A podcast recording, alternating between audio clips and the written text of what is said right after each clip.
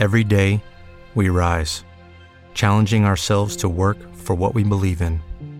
At U.S. Border Patrol, protecting our borders is more than a job, it's a calling.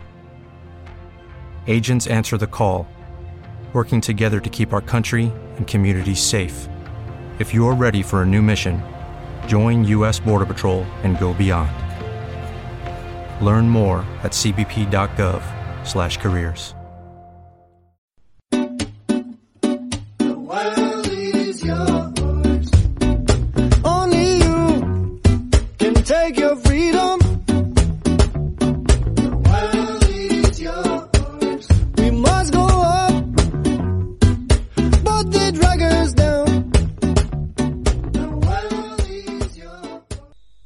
Bueno, viajeros, empezamos un nuevo episodio de Viajando sin planes. Yo soy Will Luna, el creador y productor de este podcast, y en este episodio vamos a hablar sobre viajar en bicicleta. Voy a empezar ya un poquito con aquello que prometí. Empezaría a hablar sobre ir en bicicleta, sobre viajar en bicicleta. Y, bueno, de hecho os, hablo prácticamente desde la bicicleta. Estoy en un parque nacional, en el Parque Nacional de eh, Putoy. Es un parque que, bueno, básicamente tiene la ascensión a la montaña más alta de Supanburi, 1700 metros, 1700, no, 1300. Nada, nada del otro mundo. Pero bueno, igualmente tampoco la voy a hacer porque he estado pedaleando todo el día y no tengo, no tengo ganas. Bueno, igualmente lo- de lo que quería hablar un poquito, vamos a hablar un poquito de la ruta que estoy haciendo, que quizás os interesará y le vamos a sumar algunos eh, consejos para viajar en, bicicleta y tal. Un poquito de lo que he ido aprendiendo, o sea, no os, no os imaginéis que yo sé mucho de ir en bicicleta, pero precisamente eh, de eso es lo que quiero hablar, ¿no? O sea, un poquito contaros cómo ha sido mi, mi proceso. Oh, mira, una ardilla ahí saltando toda loca. Em, para, para viajar en bicicleta, que quizá algunos ya conocéis un poquito, y cómo poquito a poco, pues, lo he ido convirtiendo en mi forma de viaje. Como, bueno, como todo, no sé, pero con muchas cosas en esta vida, eh, pues no se sabe muy bien cómo acabas en ello, ¿no? O quizá empiezas un poco, eh, o al final es lo que tiene viajar, ¿no? Estoy, primero os voy a contar el lugar en el que estoy, que es impresionante, es precioso.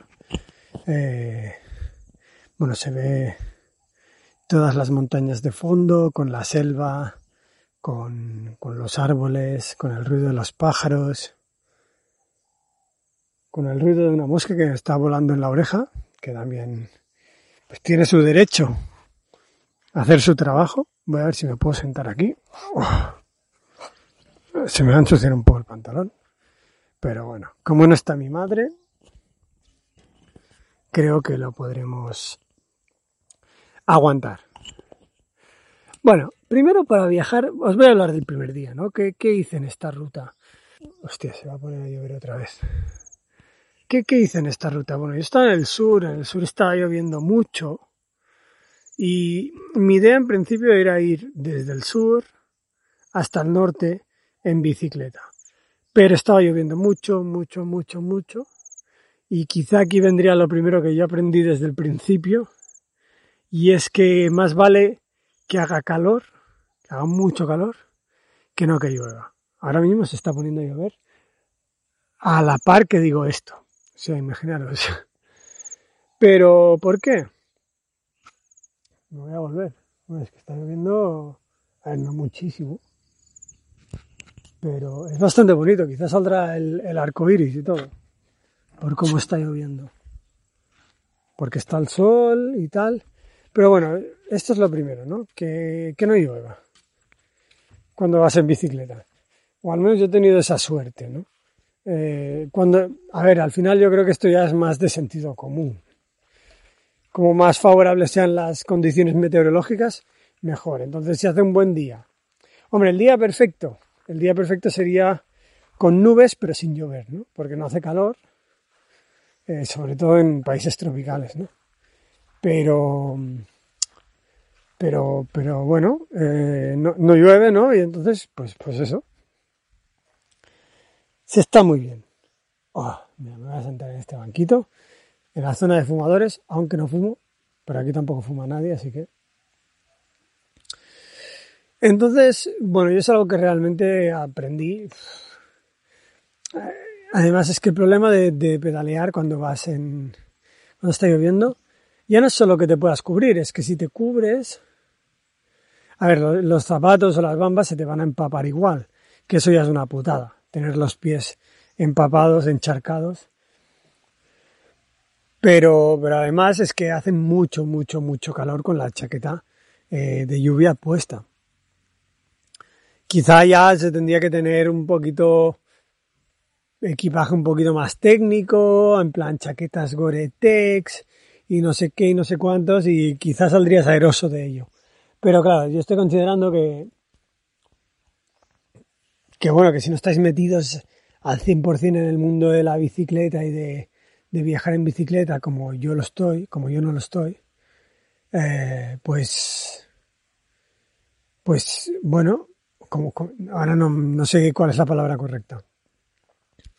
Pero, pero espero que me entendáis, ¿no? Si no estáis ahí muy metidos y en plan queréis empezar, como era mi caso, pues yo pillo un chubasquero, a ver, tengo un chubasquero que, que es bueno, que está bien, o sea, 10 euros. Pero no es una chaqueta Gore-Tex de 100 euros, ¿no?